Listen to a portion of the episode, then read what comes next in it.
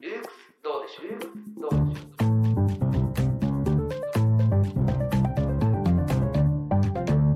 う？ルークスブックガイド。はい始まりました、えールークスアカデミーのお時間です、えーこちらはですねえっとルークスでえールークス高等学院で、えっと、やっている授業の内容とかを扱ってねえー喋っていこうという、えーなんと無料でルークスの授業が聞けちゃうというお得な番組でございます。はい、えー今回のスピーカーはですね私ルークス高等学院教員の内野とえっ、とルークス高等学院2年の大場です。はいやっていきます。よろしくお願いします。よろしくお願いします。なんかねこの二人久しぶりじゃないですか？そうですね久しぶりだった、はい、なんかね、俊斗君の方はあの歴史学のね、方はい。で結構喋ってたりとか、はいはい。あのしますけど、あのまあ私がアカデミーに出てきたということはまあ科学史ということでね、はい。あのなるので、ちょっと科学史で喋るのはまあ久しぶりですけれども、はい。まあ楽しくはいやっていこうと思います。あのーまあね。なんかいい感じのこう雑談とかね、えーしたいところなんですけど、うん。あのなんかね今回はあのなんでしょうあの時間とかねあの話をねうん。することにまあ合間ですることになるんですけど時間とか空間とかね、うん。あのなんかねどうですか？あの時間で言うとねあのもうあっという間に2年生になったという印象が私はありますけどどうですか、そうです。一瞬でしたね。一瞬です。あ本人的にも一瞬なんですね。一瞬でしたね。もうなんかあの時間のね感覚ってこう割とその人それぞれと言いますか、うん。あのまあその時々でもありますしね。今日長えみたいなね、うんうん。今週長っみたいな。うん。まあ時もあったりするわけですけどなんだかね1年経ったら気づくともうあ一瞬だったなみたいな感じになったりしますけどやっぱりそのねなんかいろんなこう時間の流れの感じ方の話はあってそのなんか若い若者とねこう我々のその若くなき者の その時間の感じ方違うみたいなね。う、んあのー今思うと全然ねあれですよ。高校生の頃とか長かったですよ1年。ああそうですか。はい。もう今もね本当に一瞬です。で 多分ねあのなんかね起伏がないんだと思います日常に。あまあ、その仕事とかでいろいろあるけどやっぱ学生時代のこういろいろに比べたら全然いろいろはないので。あいろいろある方があの時間は長く感じるみたいなね。うんうん話があったりまあそもそもそのあれじゃないですか。一応その 10N 年生きてるとはいえそのまだまだ君たちはこう生き物としてはこう若い者としてうん。新しいことを知るとかがいろいろあるわけじゃないですか。やっぱりそういう感じでこうなんか新しいこととかあの知ることが多かったりすると、うん。結構そういうこう時間をこうなんでしょう長く感じるというかはいはい節があるらしいですよ。どうやらそうなんですね。どうでもそれでもやっぱ一瞬ですか？いやだから一瞬で感じるってことは1年生の時何もしてないってことですよ。めちゃくちゃ嫌な話ですね。そういうことになっちゃう。めちゃくちゃ嫌だな。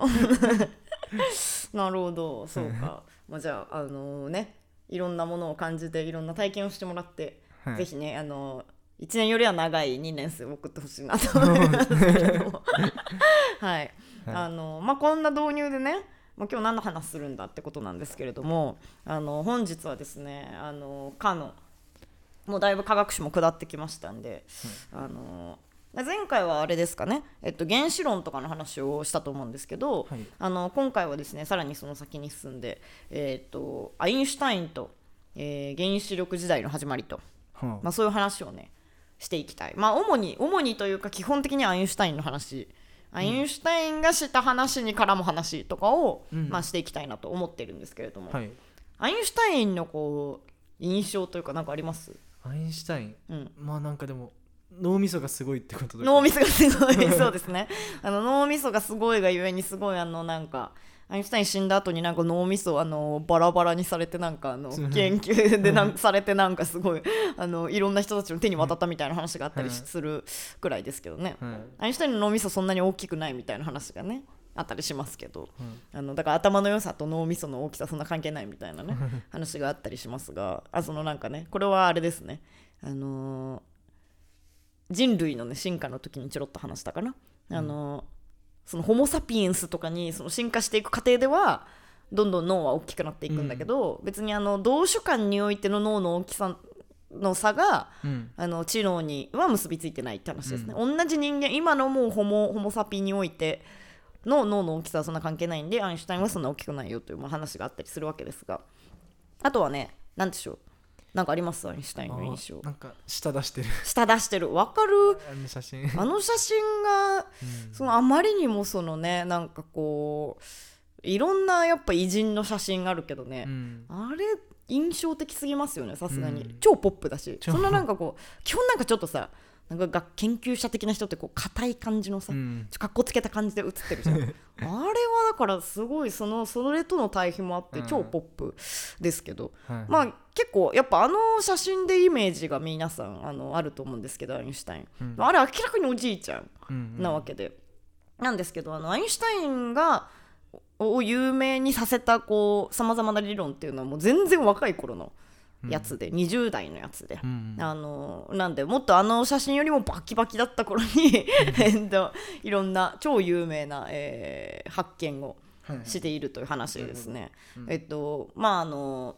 さらっとね一旦まずはさらっと、えーアインシュタインの、えー偉業についてね喋っていきたいと思うんですけど、うん。あのまあ、まずは何と言ったって相対性理論ということで、うん。はい。まあ、聞いたことはありますよね。そう聞いたことはある。聞いたことはありますよね、はい。バンド名ではない。あのバンド名ではあるんですが えっと相対性理論ですね、はい。あのなんか知ってます？相対性理論中中身というかななんかこんな感じだった気がするとかあります？いやもう漢字すら覚えてない。漢字すら覚えてない。漢字は覚えといてよさすがに。漢字は書けるやろ。あ相対 あ相対は相相対対的な相対。や相対的な相対。うん相対的な相対に性質の理論や。そう。はいあのなんですけど、はい。まああの相対性理論ってねあの一般にあの一般にというか一般にって言っちゃった、えっと、特殊相対性理論と、はいはい。えっと、一般相対性理論があってうん。あのこれ罠だと思ってるんですけど私はね。特殊相対性理論の方が理解しやすいです。あ一般相対性理論の方がむずい、そうなん かさ一般の方が理解しやすそうじゃない、うんその名前が、あはいはい。あのね一般の方がうん。普通に簡単な感じで特殊が特殊な場合をやってるからって感じはしますけど、うん。あの特殊の方が理解しやすいですね。確かに。えーっとまあこのね話はね非常にあの面白いんですけどあのまあなんでと、まあ、この後でねさらっとまずはアインシュタインの、えー偉業をさらってからちょっとね相対性理論の話はしたいと思うんですけど、まあ、今概要だけ言っとくとね、あのあれですね、えー動くものの時間は遅れるっていうのとうん。動くものの長さは縮むっていうのが、うん。えー特殊相対性理論の話なんですけど、えー全然何を言ってるか分かんないと。全然何言ってるか分かん 動くものの時間は遅れる。あと動くものの長さ縮む、うん。まあ、ちなみに一般相対性理論とかで言うとまあに関連していくとまああれですね。質量とエネルギーっていうのは相互に変換が可能である。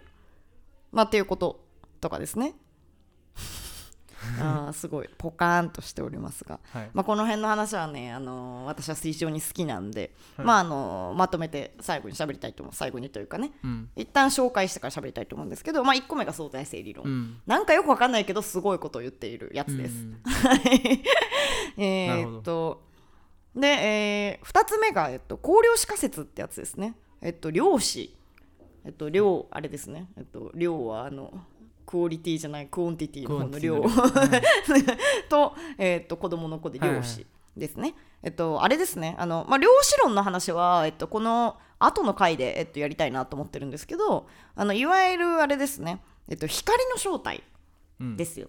これ長年こう議論されてきたわけで光っていうのは粒なのか波なのか。あっていう話がまあずっとあって。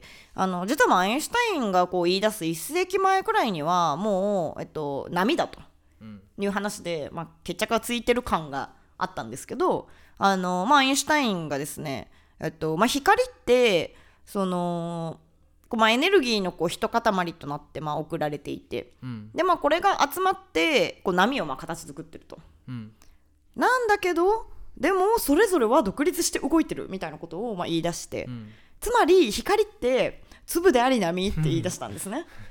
これがもうねそうこれがまあ光子って後に呼ばれる。えーまあ、光粒子量光量子のことですね。うん。でこうあの量子力学っていうのがもう今の、えっと、物理のもう、あのー重要分野になってるところなんですけど、あのーまあ、でかいもう科学史上のでかい革命ですね、あのーにつながっていきます。うん光であり光違う違う、えっと、粒であり波 これはもう厄介ですね本当にね。すごいあのさっきのね、はい。あの相対性理論に比べたらまだそのなんか言葉として入ってくるじゃん。うん。まあ粒粒でありな波でもさ感覚として1ミリもわからない。感覚として1ミリもわからないやつですね、うん。これもでもね量子論の話もね面白くて。これはね次回あのぜひ、あのー気になる方は聞いてください。私はね量子論すごい大好き。大好き？大好きって変な言い方 えーっと文系でもね分かるようにねご説明するのであの興味ある方はぜひ聞いていただけたらと思うんですけど、まあ、そのきっかけを作ったのがあのアインシュタインはい。ってことですね。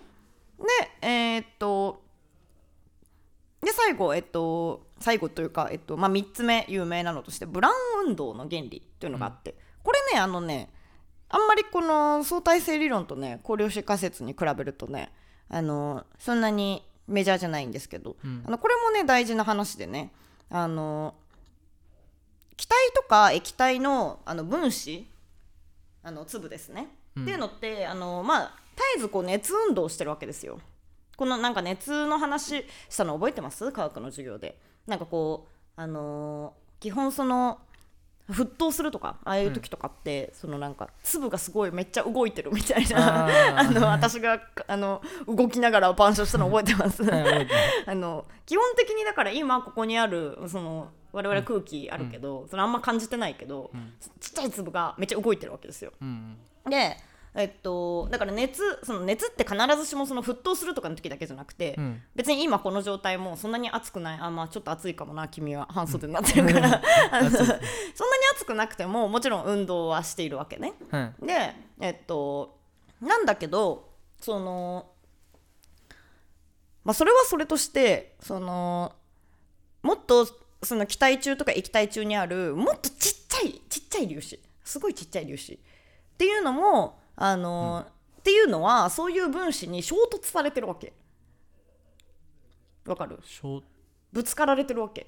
その分子よりはい。まあ、例えば、えっとまあ、コロイド溶液って言われるやつなんだけど、うん。えっと、牛乳とか例えば。はいはい。牛乳ってななんで白いんやっていう話ですけどああのなんかさ牛乳一滴だけ垂らしたことあんまないと思うんだけど、はいはい。なんかこう白いこうなんていう濁りがこうじゅわってなる感じが わかるかな？なんかあんまりこう牛乳のあのあれだけだとなんかいなんていうの？コップに入った牛乳だと真っ白な感じするけど、はいなんかよくよく見るとなんかこうううっすうっすら白いものが溶けてる感じなのが見える。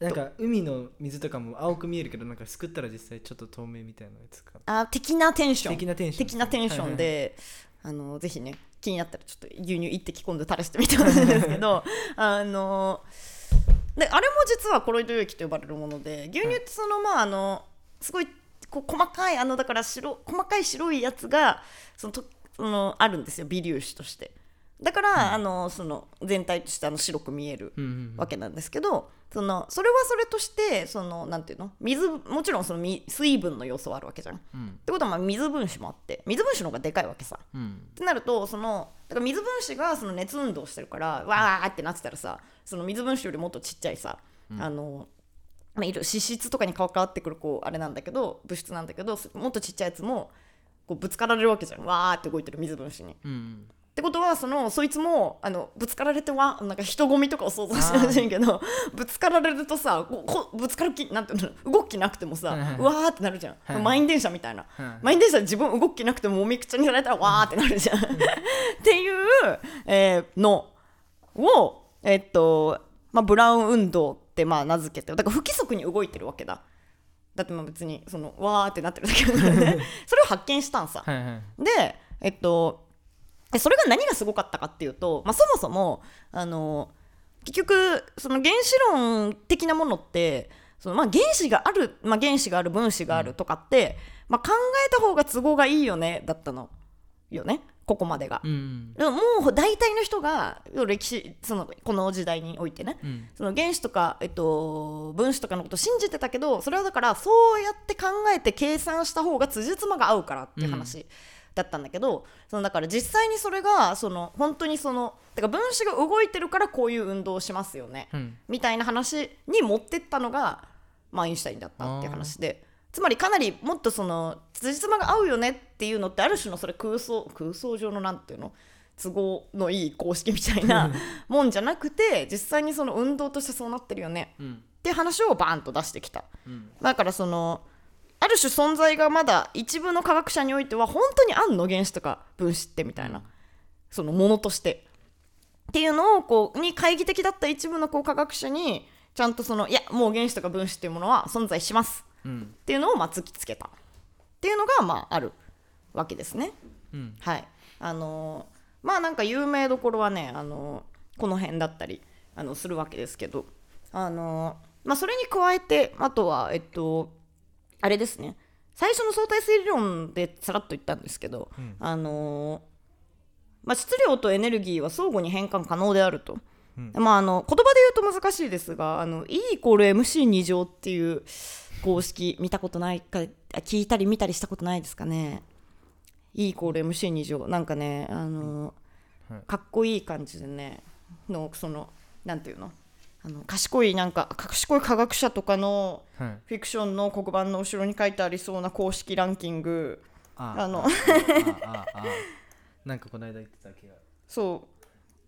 あのあとね大体微積もね書いてあるって話じゃない。大体微積書いてあるんですけどはいはい。あのあれですね今調べておりますがあの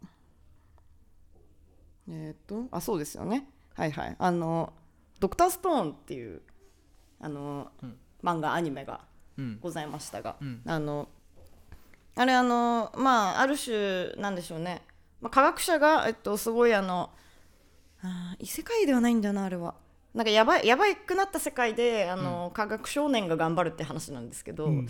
そのその科学少年がそのやばい世界でいやここででも生き抜いていくぞっていうのをうん。自分に誓うために、うん。あのこうガッてあの親指をガッてこう噛んで口を出して、ここにあの E イコール MC2 乗って書くっていう超かっこいいシーンがあるんですけど。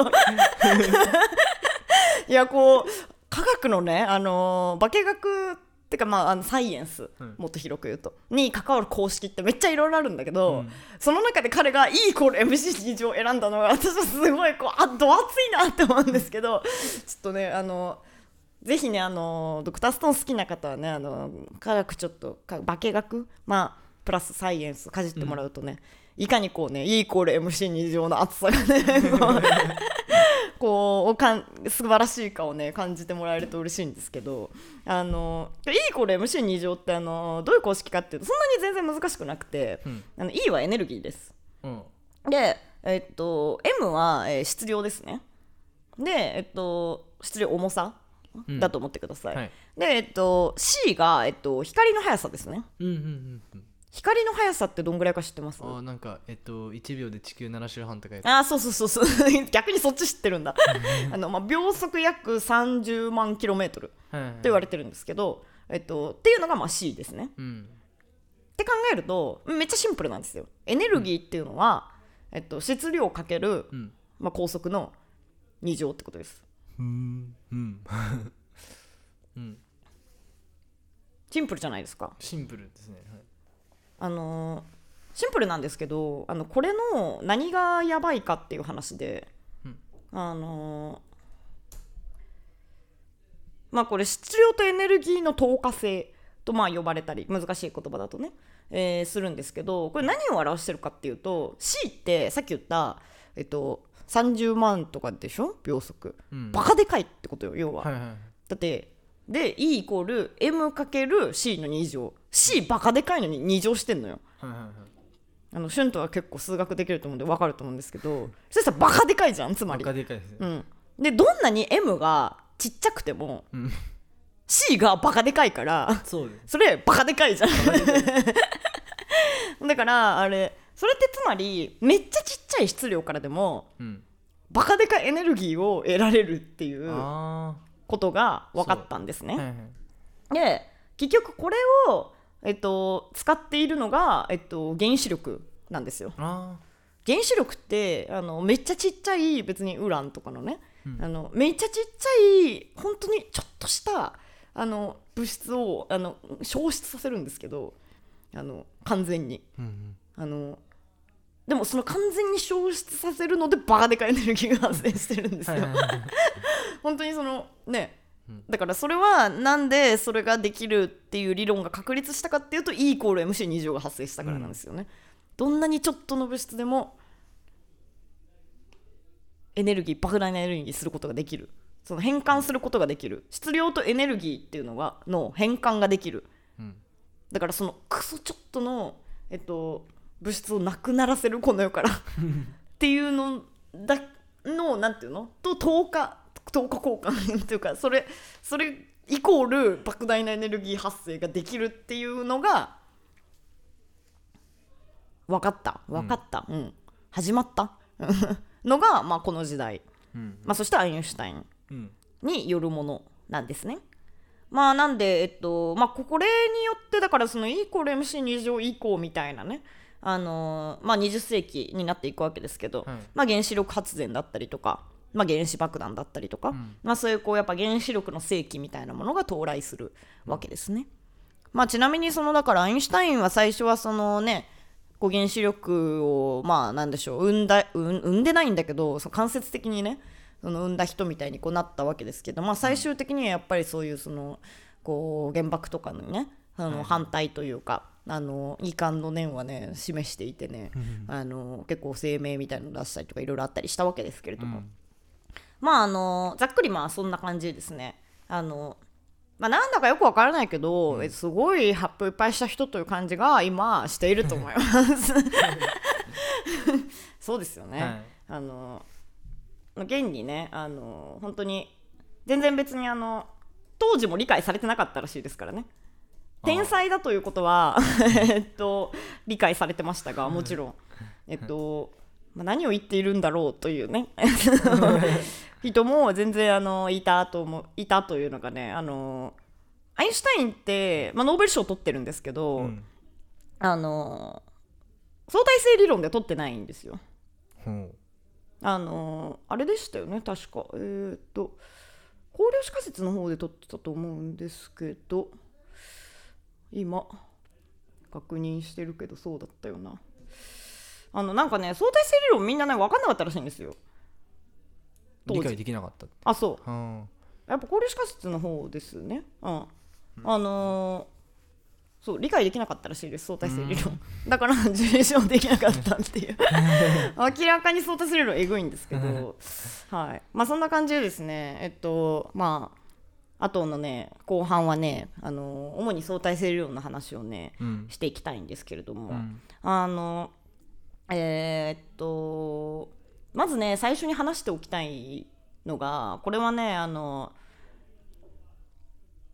この前も話したことなんですけどあの、数学でねあのこの前もっていうのはこの前授業で話しただからラジオの皆さんには全く関係ないんですけれど あのやっぱりこういや最近しみじみとねはい。あの思ってるんでもう一回主張したいんですけどそのこの世のことこの世は複雑なんですよ この世界は。はいで複雑なことを解き明かそうと、えーすればするほどそのやっぱり複雑になっていってしまうんですよ その内容がね。うんでそのえこの話をなどこでしたかって言ったのは数学ので話したんですよね。微積の時に話をして、うん。あのー結局やっぱり微分積分ってこうみんなね難しいって印象あると思うんですけど、うん。あの実はそれほど難しくないねそれほど難しくなかったよね。すね。おすごい、はい。まあ使いこなしたって自分では思ってる。おすごい。もうね 微分まで今終わったんですけどもしんとくんは微分使いこなしてるので あのーねなんでしょうその結局今まではあの小学校とかね、まあ小学校っていうか別に微分やるまでは、うんあのー120キロの道のりを2時間で走ります。うん。時速何キロですかって言って。うん。時速何キロですか、まあ60っていねですよね。60って言いますよね、うん。っていう世界で生きてきたんですけど、はい。現実はそんなわけがないと。はあのスタート地点からいきなり時速60キロ叩き出しはい。ゴール地点まであのずっと60キロ維持しゴール地点であの、はい時速60キロからいきなり0キロになる。そんなわけないわけですね。はじじ実際に120キロの道のりを走るときは車でねあの徐々に加速するし、うん。すごいスピード強だったらすごいスピード出すかもしれないし でもすごいスピード出したかって思ったらめちゃくちゃ渋滞にはまるかもしれないし、はでそんな感じでこう加速減速とかすごいこうグラフで書こうとした時にすごいこうぐにゃぐにゃってなるわけですよね。いはだからそのもっとそのそういうこう大雑把なあの平均の速さみたいなものじゃなくてもっとその瞬間の速さを考えた方が現実によるじゃんと。うん。あのいうのでそうもっと瞬間のこと考えていこうってかん思った時に微積うん。が素晴らしい効力を発揮するっていう話をまあしたわけなんですけれども、うん。あのだからやっぱり現実に寄せていこうとするとその大変なんですよ。うん。っていうのが、えー導入です。相対性理論の。あので、まあ、さらに導入の導入あ要はですねえっとまあ、先にだからその導入につなげた話をすると、うん。あの我々が普段生きてるこの次元、うん。この次元というかなんでしょうこのこの世界うん。の感覚上で感じられるこの世界においては別にいらないいらないって言ったらいらないって言ったら変ですね。感じないんですよ別に相対性理論。うん感じられないんですよでもめちゃくちゃちっちゃい話とめちゃくちゃでかい話を考えようとした時にそれはだからえっともうその量子とかそういうレベルのめっちゃちっちゃい話、うん。かもう宇宙のみたいなバカでかい話をする時に相対性理論が必要なんですよ。うんでもその現実だから現実をより突き詰めようとした時って話なんですよ。うん我々は割が感じてる現実なんてその現実上のなんていうの？あくまで人間が感じられる範囲でしかない。うんわけじゃないですか、はい。でも、あのー現実世界っていうのは、まあまあ、ちょっとあの極端な陰謀論者か会議論者じゃなければ 原子とかのミクロな世界もあるし、うん。宇宙みたいな超ビッグな世界もある、うん。中でそれを全部解き明かそうと、ちゃんと解き明かしたいってなった時に無視できないことが発生したので相対性理論が爆誕した。うん。と思ってください。はい。はい。あのなんで、まあ、だから、えっと、相対性理論とか感覚的に理解できないみたいなのは、まあ、当然っちゃ当然であの、まあ、先にあのちょっと復習がてらねの話になりますけど、えっとまあ、時間みたいなねあのあてか、えーじゃあ先にあれか。そのアインシュタイン以前以前というかうん。えこう科学史上はやっぱりそののその転換点的なものとしてやっぱりそう語られるのがやっぱりニュートンまず。でやっぱアインシュタインでまあアインシュタインから始まっていくけど、まあ、あのもっとちょちょっと切り離した時にあるまあ量子革命、まあ、っていうものが割とこうなんていうの節目としてあるわけなんですけど、あのまあ、それで言うと、えっと、ニュートン的世界観、まあ、今となってはもう古典物理学と呼ばれてしまっていますが、うん。あの別にあの我々はニュートン的世界観で OK なんですよ。うん。うん、なんだけどそのさっき言ったクソデカ話とクソちっちゃ話はアインシュタインうんの相対性理論で処理されるよ。うん。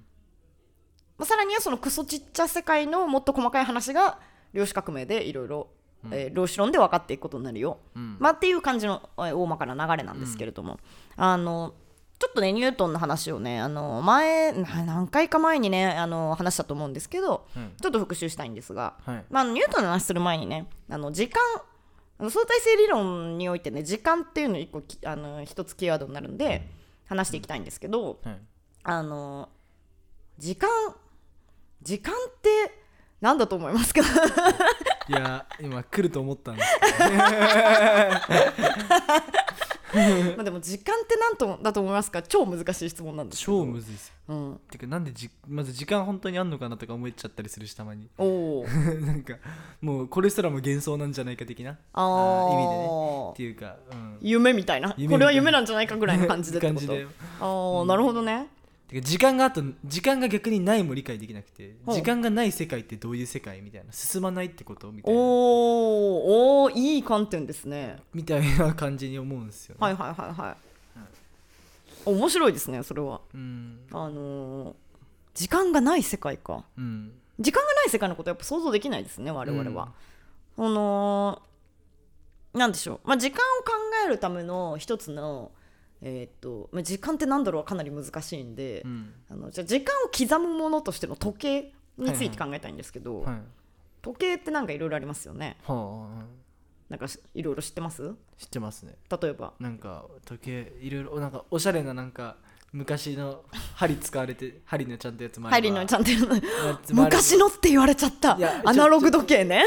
おしゃれなね。なんか あるじゃないですか。おしゃれなね。たまに。うん。なんかちょっと昔ながらって感じのもあるし昔ながらって感じのやつね。新しいちゃんとやつもあるけど。新しいまあロレックスの時計とかもロあるし。レックスの時計。あ種類ね。あのすごい具体的な種類ね。とかまあアナログ時計とかね。あのもあるし。デジタル時計とかもありますね。はいデジタルとか。はいはい。あのこう時間をね文字で出してくれるやつね。はい。あとなんかいっぱいありますけど。砂時計とかも。いいですね砂時計。砂時計使ったことある？砂時計あの100均で遊んだことある。何それ？100均。で遊んだことあ100る均で売ってある砂時計ちょっとひっくり返して遊んでみたりひっくり返してとか。はいはい。うん。あとみ最近なんか水の時計もあるみたいですね。なんかあー。砂時計のプクプクする版まあできるでしょうね。はおしゃれな感じのインテリアになりそうですけど。いはい。はい。あとなんかあれ日時計とかねこの前あの博物館行ったんですけど、学校で。日時計置いてありましたよ確か。太陽のあの影であその文字盤みたいなのがこうなんていうの？あなるほど。こうこうあって。影で今何時みたいな。だから影が針代わりみたいになってる。めっちゃ古代からねあったやつです。あのーとかね。まあいろいろあるわけですけど、あとあのこれはあの笑い話としてねあのカントっていう哲学者がいるんですけど、うん。あのカントさんがあの昔あそのままだご存命だった頃ね、うん。むちゃくちゃ正確にな時間に行動してたんだって。その本人の中のタイムスケジュールで。あのめっちゃ絶対にこの時間に散歩するみたいなのが決まってた人だったんだって。だからこう街の人はあのカントが歩いてるとあ今何時だわって思う みたいな。だからある種カントがその街の人にとっては時計代わりになってたわけですよね、まあ、確かにそんなやつがいたらそう思いますよね、うん。まあ、現にねあの、まあ、大体あの佐々木が来たら1時だなみたいな感じはするんですけど今なんかルークスにおいてはねルークスのカントの代わりは佐々木あー1時ぐらいかってなるけどあのみたいなね、あのこのこれらのね特徴はねうん。を何かって考えた時にうん。共通点みたいなもの？はあ。の何だと思います？あ共通点。そう。アナログ時計もデジタル時計も砂時計も、ん。カントもうん全部時計と呼びうるじゃないですか。そうですね。ってなった時にそれらに共通することって何でしょう、まあ難しい質問ですけど。毎回それが来るんですよもんね。一日経てば来るし。ああいいねいいね。そうそうそう。てあなんていうんだろう。規則的あいいねいいねいいね。そういうことそういうこと。そういうこと。あの周期的な動きをするんですよ。はい繰り返しその同じ動きをするってことですね。はいだからえっとその時間っていうのを考えるにあたってその、しゅ周期的に動くみたいなうんその動きその運動みたいなものをセットで考えないとダメだダメなんですよ。うんうんまあ、というのもあのその時間と運動みたいなのの関係で言った時にその我々はついついなんかこう時間があの流れてるのがまあ前提としてうん。時間が流れてるから物って動くよねみたいに思いがちなんですが、はい。逆でうん。物が動くから時間を認識できるんですよ。うんうんあのお兄さんはあの 急なお兄さん。お兄さんはあのなんかすごいあの生活リズムが狂った休みの日とかに、うん。あのすごいあの4時5時ぐらいに夕方のはいはい。起きたことないですか、4時5時ですよ。うん、えもう前日で寝てお4時5時とかに起きるってことですか？そうそうそう。あまああの変なタイミングで寝てとかで。なんか変なタイミングに起きちゃったことないですか？変なタイミング？あんまりない人だ。あんまないかもしれないですね。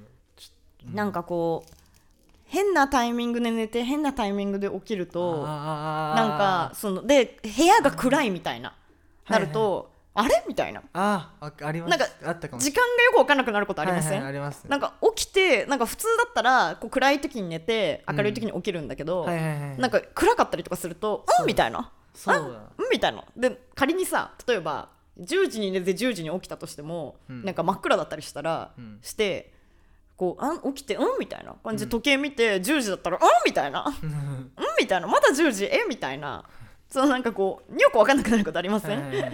そういうことではいはい。それって要は普段そのああもうなんか時間経った朝だなって思うのってその光が変わってるからそれってこう運動が起こってるから、変化があるから、うんうんから時間が認識できるわけで、うん。もし仮にだから寝て起きて何も変わってなかったら部屋が。うん。うん時計の時間も変わってない、うん。その暗さとかも何にも変わってないってなったら、えってなって多分混乱すると思うんですよ、うん。時間のその経過を認識できなくなっちゃうと思うんですよね、そういうことです。そのだからあの物が動くから変化があるから時間って我々は認識できるんですよ。時間があるから変化があるんじゃなくて、うん。順番的に。であの、まあ、ちなみにねあの時間が止まるみたいなね話で言うとねはあの時間が止まるってよくわからんみたいなねうん。さっき言ってましたけど、あのまあ、時間が止まるのは本当にそうであのなんかねこう何とは言いませんけどなんか時間が止まる感じのフィクションとかってあるじゃないですか。何とは言いませんけどね。なんか時間は止まってるんだけど、うん。自分だけ動けるみたいな、なんか好き勝手できるみたいなはいフィクションがあるじゃないですか。あの絶対ありえなくて、うんうん。あの時間が止まるってうん。あの全てのだから運動が止まるんですよ。うん。なんでえっとそれこそ、えっと、光の粒子も運動止める止まるんですね。うんなんで見えないんですよまず。光がなくなるんで。あの光の粒子が運動止めたらあの何も見えなくなりますまず。厳密にね。仮に仮になぜか私だけが動けるイリュージョンがあったとしてもあの私以外の全てが止まってるんだとしたら何も見えない。そう。何も見えない。何も見えないです。はい。意味ないです。うん。意味ないですねあのーなんでね、まあ、そもそもあのーそういうね私だけ動けるみたいなのがまず、ね、例外的に意味わかんなすぎるんですけど、うん。あのやっぱ時間が止まるっていうのは基本的にそういうなんか意味わかんないことになっちゃうので、うんうん。知覚できないですね。仮に時間が止まったとして知覚できる存在がいなくなるんで。はい。まあで結局何がいここまでね、ま、前置きでだいぶ喋りましたけど時間のことを理解するには力学のこと運動のことを理解しないとダメなんですよ。運動とセットなのでうん。動きっていうのとね、って言った時に、まあ、ニュートンの話がありまして、まあ、ニュートンの話はねあの前々回ぐらいでやったんでさらっとあの通りますけど。はい。ニュートンといえばね、あのー、3つ。慣性の法則。慣性の法則覚えてますか？あーあれ電車のやつだ電車のやつや、はいはい。電車でキキーってなったらウィーってなるやつだ。はい。そうあれです、はい。あのあれはいあれ力が加わらなかったら物体っていうのはい。止まり続けるか、動き続けようとする。電車はだから電車にいる時は我々は止まってる風だけど動いてるんで、あれ。すごいこっちの方向に、だから電車が急に止まるとわーってなる。はい。うん、あの本当ねあのたまにすごいこすごい動き方してふ不安になる人いない？なんかさあの スマホとか見ててさすごいもうおバタバタバタみたいなの分かる？言いたいこと。う？おみたいな。あこの人もうなんかすごいぶっ倒れ方するんじゃないかぐらいの勢いの感性で動いたけどめっちゃ足で踏ん張ってる女性みたいなのを 昨日目の前で見てすごい、うんこの人耐えたなと思いました私もよくやりますけど。はい。感染ちょっとねチビなんであのつり革があのあんまりつかめない時があったりするので人のあれによっては。辛いですね。足で踏ん張るしかないんですけど。まああとはあれですね。えっと運動方程式、えー F イコール MA とかですけどえーっとまあこれはあれですね。要は何でしょう。えっと自転車で例えるとうん。分かりやすいかな。えっと同じえっと自転車こいでてまあ、うん。漕ぐ力を強くすると、うん。そりゃビュンって加速しますね、ビュンってかうん、っていう話だったりとか。えっとじゃあ同じ自転車でおえっとうん体重が倍ぐらいの人と 体重が半分ぐらいの人がう同じ力で漕ぎ出したら、まあ、どっちの方がビュンって進むかみたいな話ですね。まあ、軽い方が進むでしょうね。みたいな話です。はいはい。の公式です。はい。なんで全然そんな難しいことじゃないです。はい。かなりあれですね。日常的ですね。うん。最後は作用反作用、もうんうこれも超日常的ですね。うん。あのえこれ作用反作用初めて知った時知った時うん。あ名前ついてたんだって思って。私なんか確かにそのなんか壁を押した時に壁に押されてる気がするみたいなのは家にあるというかそのなんていうかあのさゴロゴロの椅子とかでさうん。なんかこう壁押すとさわーって言ってこれからっていくじゃん。ね。そう。だからあなんかそうだねみたいな私初めて知った時思ったんですけど、あのだからニュートンのってどれもめちゃくちゃ我々の生活的に分かる。はいはいはい。そうだよね、うん。運動って。ってなるんですけどあのーなんとそうはなってくれないんですね。そのクソでかい話とかになってくると。っていうのがアインシュタインの話なんですね。あのーなんかねであそうそうそう。ニュートンは、その絶対時間と絶対空間っていうものをまあ信じていて、あの要は時間ってぜ共通の時間 t みたいなものが、まあ、あると思っていたんですよ、ニュートンは。うん。だから宇宙の、まあ、どこであれ。あの宇宙のどこに置かれても時計っていうのはもう同じ時間を刻むものだしその空間っていうのはどこも均質でもう無限に広がってるものである。っていうふうにニュートンは考えてたんですね。うん。でもあのなんでしょう。その観測技術がこう発達していってうん。その宇宙のこととかあるいはそのめっちゃちっちゃいこととか、そういうのが見えるようになっていった時におや？なんか五感では捉えられない領域になってくると、そういう話じゃないのでは？みたいになってきて、その矛盾を無視できなくなってきてそれでバーンって出たのが相対性理論はなんですね。であの要は相対って何を言ってるかって時間も空間も絶対的じゃないってことなんですよ。相対的なものだと。相対的そうそうそうそう。なんで、えっと、動いてるものっていうのの時間は遅れる。しうん。動くものの長さは縮む。それっていうのは相対的に決定するものだ。絶対的じゃない。っていうのが要は言ってることなんですよ。う。ん。であのまあただねこれをねちゃんとね説明しようとするとねあのすごい板書を使いたいので あのちょっとねあのね難しいラジオだと。ラジオだとねちょっと難しいんで興味持った人はねあのあれですねあのこんなことを言ったらなんですが、あの絶対に違うこと言いますけどね、あの呼び乗り匠があのすごいあの 分かりやすい動画出してるんで。あのガチで興味ある人はねあのそっち見てほしいんですけど。絶対に違う誘導してますけど、はい、あの直接私に聞いてくださいでもいいんですけどね、うん。あのなんかねなんで本当にそのね、まあ、そうなんだというその絶対じゃなくて相対的なものなんだ。あ我々は時間とか長さとか、はい。まあ、長さってその空間に関わるものだよね。ーうん。って絶対だと思ってるじゃないですか。うん。1秒は1秒だし誰が測っても。その5メートルも5メートル どこに置いてあってもって思ってる。けどそうじゃないよっていう話なんですね。いやーこれはね本当に。そのまあ浦島効果とかはねなんかすごいあのあ分かりやすい例としてありますけど。なんかこうフィクションとかでもその辺はねなんか扱われてたりするんでそのめちゃくちゃ高速の速さでそのなんか進むロケットみたいなねうん。のとかでこう年取らなくてみたいなねなんか地球上に住んでる私との年齢差がどんどんついていっちゃってみたいなフィクションとかあったりしますけど、はいそういうのは結局その相対性理論の話うん。してるわけですよ。動くものの時間は縮んでるのでうん。だから超高速で移動してる彼女とあの普通の生活ここで生活している私の時間は違うっていううんうん。相対的にねあの話になっちゃうわけですよ。うん。あのーこの辺はね面白いんですよね本当に。まああのちなみにあの特殊と一般の差だけそとかそういうねさまつな話だけしておくと、うん。あの特殊はねあのあれなんですよ。あの特殊相対性理論で考えてる運動って等速直線運動だけ考えてるんですよ。等速直線運動。ああの同じその文字通り。そう文字通り。文字通り同じ速さではいはいはい。直線で動く。はいはい。だから結局これもあれなんですよ。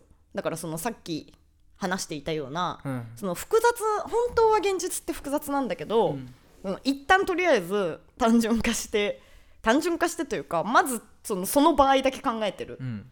パターンなんですよね。でもあのこの世には等速直線運動よりも等速じゃないあの直線でもない運動の方が圧倒的に多いわけじゃないですか。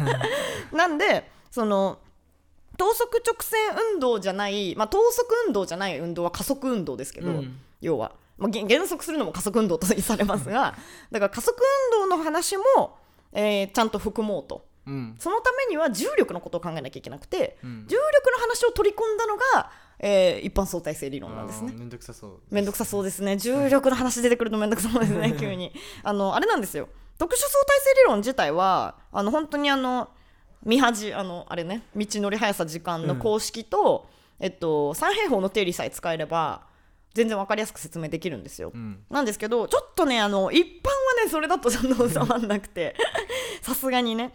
でやっぱりこう複雑になっていっちゃうわけですね、うん。現実に寄せようとすると、うんあの本当ね今日のなんかメインテーマみたいになってますけどね。あの現実に寄せようとするとやっぱりどんどんことは複雑になっていくという はい。あの感じになっておりまして。まああのあれですね。あの特殊も一般もあのどっちもねあの相対性理論を加味して作られてるのが GPS ですね。あ GPS わかります？位置情報ね位置情報のやつです。よ、うん普通にあの Google マップとかもそうですね、はいはい。あれってあの自分がいいる位置とかすぐ出るじゃん。うんえどどうやってんのっていうのでその人工衛星が拾ってるんですけど、うんその人工衛星ってあの、ま、回ってるじゃないですか。そりゃそうだけど、うん地球とともに、であのあれめちゃくちゃ速いんですよ普通に。そのあんまりそのうん確かに。止まってるイメージあるけど止まってるえ絵面的に止まってるイメージあるけど止まってるわけなくて あの回ってんでうん。でめちゃくちゃ速いんですよ本当は。えっとでめっちゃ速く回ってるからあのめっちゃ速いだから結局速く回っているものは速い速い動いているものは時間がえ縮むので。うんだから、えっと、我々の時間よりも、えっと、100億分の1秒ぐらい時間が遅いらしいんですよ。向こうの方が。いやめっちゃ誤差ですよ。その100億分の1秒って思ったと思うけどめっちゃ誤差よ。めっちゃ誤差なんだけどあのそれでもあのあでそれは、えっと、特殊で考えた時にそう。ん。うで、えっと、一般で考えた時にその高いところにあるじゃないですか。非常に。ね。なのでその重力の関係があるわけですよ。なんでえっとそれで言うと20億分の1秒早いらしいんですよね。一般で考えた時に。であのそんなでもさ100億分の1秒とさ20億分の1秒とか言われてもさ、うん。そんなって思うじゃん、うん。でもこれ地図上だとこのズレを加味しないと2キロずれるらしいんですよ。えー。やばくないですか？やばいっすね。Google マップでさ自分が2キロ別のさ場所に表示されたらさえぐいえぐいじゃん。ダメじゃん。そう。だからこれをの微調整をしてる。そう加味して。これを加味して。そう。100億分の1 100億そう。もうなんか我々にはそう体感できないような時間だけどうん、GPS にすると2キロずれちゃう。そうなんだ。そう。っていう話がね、はい。あったりしてですね。はやっぱ我々の便利はね本当にいろいろなものに支えられているわけですけれども、あのまあ今日はそんな感じでねあのちょっとね伝わったかなアインシュタインの魅力。いやほんとね好きなんだよ私相対するの話でもね板書したい。ちょっとねあのラジオで話すのねなかなか難しいですね。うん。あの本当ねでもねあの知るとね知るとっていうかねあの意外にねあの本当に文系の皆さんでもうん。あの全然あの分かりやすく説明してるものあるんであの結構面白いですしなんかそういうその、浦島効果とか双子のパラドックスとか,、うん。なんか結構その面白いあのあれもあるんでうん。その思考実験というかね双子があの別々のロケットに乗って速さが違って、うん。こう再び出会った時にみたいななんかいろいろそういう設定があるわけですよ。そのね。あの思考実験系とかも面白いんで、はい。もうぜひね興味ある人はね見てくださればと思いますが、まあ、今日はこんな感じでねあの、うん。時間について時間というか、まあ、相対性理論をね通してね、うん。まあ、時間の話をしたりとかねあの、まあ、主にアインシュタインがね E イコール MC2 乗がすごいとかね、うん。あのそんな話をしてまいりましたが。はい。やー俊斗君はもしこうなんかねはい親指ガッて噛んでなんかここにバッてなんか書くとしたら何書きます？いやなんだろう。そのそのそのいう場面もう君がなんかある種、そのコールドスリープみたいなのから目覚めて、うん。そしたらもうやばい世界になってるわけ。あででも俺はこの世界で生き延びていくんだって心に決めてカッて噛んでここに何書きます？ゆいが独尊です